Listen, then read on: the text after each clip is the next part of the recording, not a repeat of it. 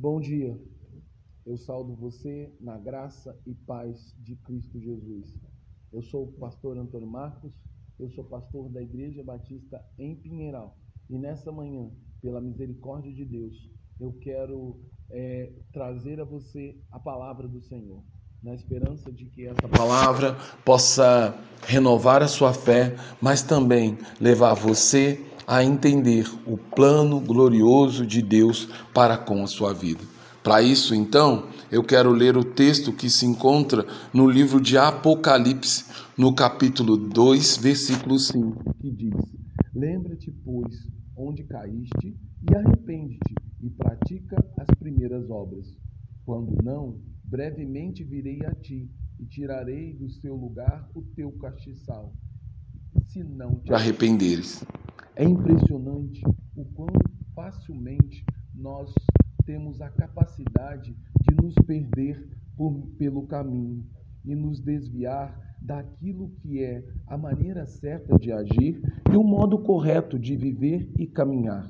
Na narrativa descrita acima, o próprio Senhor Jesus escreve à sua igreja uma carta que era o meio de comunicação mais eficaz e confiável na época de Jesus.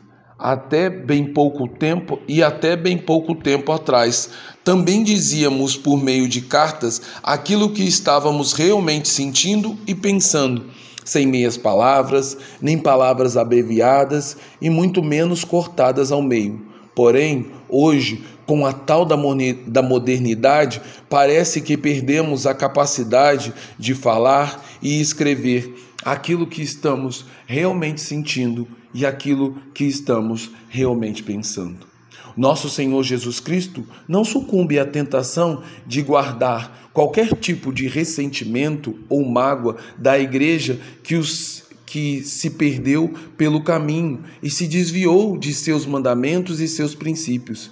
Ele, como um noivo que ama fervorosamente sua noiva, expressa por meio de uma carta emocionante tanto as virtudes como também os erros de sua igreja, que tanto ama. Suas palavras têm a finalidade de alertar ou avisar a igreja acerca de suas falhas, de seus erros e seus pecados, numa relação onde o noivo é perfeito em suas ações para com a igreja e exige que sua igreja também viva em perfeição para com o seu noivo. A carta em questão foi dirigida à igreja de Éfeso Nela, Jesus começa suas palavras elogiando a fidelidade da igreja que rejeitou todo tipo de heresia e não tolerou no seu seio aqueles que ensinavam qualquer coisa errada acerca da boa palavra de Deus. Porém, Jesus diz que numa relação saudável não basta apenas ser fiel e dizer não a todo tipo de tentação de Satanás mas também é preciso manter bem aceso em nosso coração a chama do amor, que faz o coração, ao ouvir a palavra do Senhor, ter grande alegria e satisfação em cumprir os mandamentos de Deus. Porque sem esse amor, a igreja se torna fria e insensível e os cultos de adoração ao Senhor se tornam um exercício fadonho que não é praticado da forma e com a intensidade e profundidade que Cristo, o Senhor da igreja, exige de nós.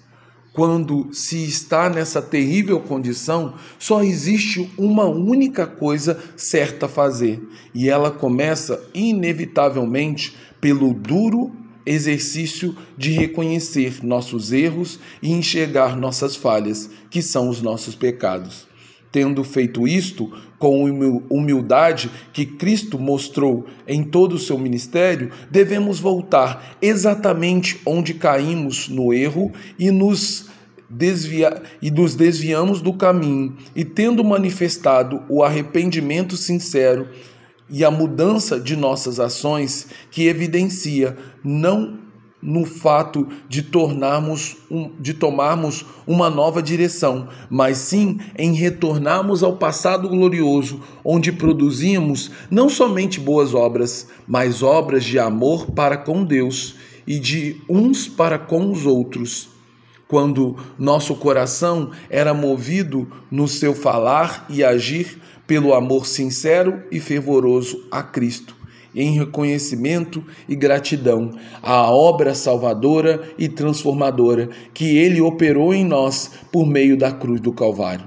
O objetivo é de que estivéssemos em paz com Deus e livre de qualquer juízo que está destinado àqueles cujo coração é insensível e obstinado para ouvir a voz de Deus e persistir no caminho da desobediência. Pois, de outra forma, seríamos severamente castigados com a perda da posição privilegiada diante de Deus. E algo ainda pior poderia acontecer quando o Senhor removeria sua presença do meio da igreja como estava determinado a fazer com o povo cujo coração era duro e obstinado e murmurava no deserto rumo à terra prometida em Êxodo capítulo 33. Porém, naquela, naquele contexto, Moisés, servo do Senhor, intercedeu por eles diante de Deus, pois é, pois é um verdadeiro inferno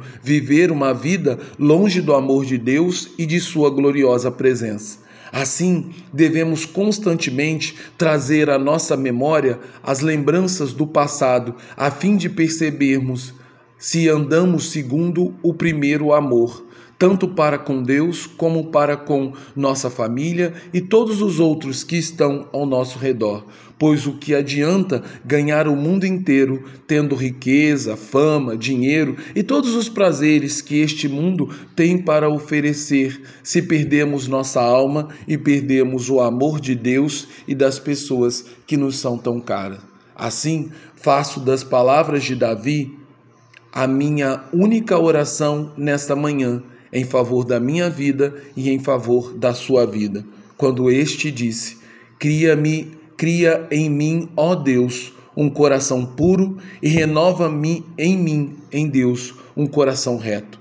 Não lança-me fora da tua presença e não retira de mim o teu espírito torna a me dar a alegria da tua salvação e sustenta-me com um espírito voluntário, diz o Salmo 51, no verso 10 ao verso 12, em nome e por amor de Jesus Cristo. Agora que o amor de Deus Pai, que a graça do Deus Filho e o poder do Deus Espírito repousem em nós, de maneira que possamos andar no caminho do Senhor, segundo o primeiro amor. Em nome de Jesus. Amém.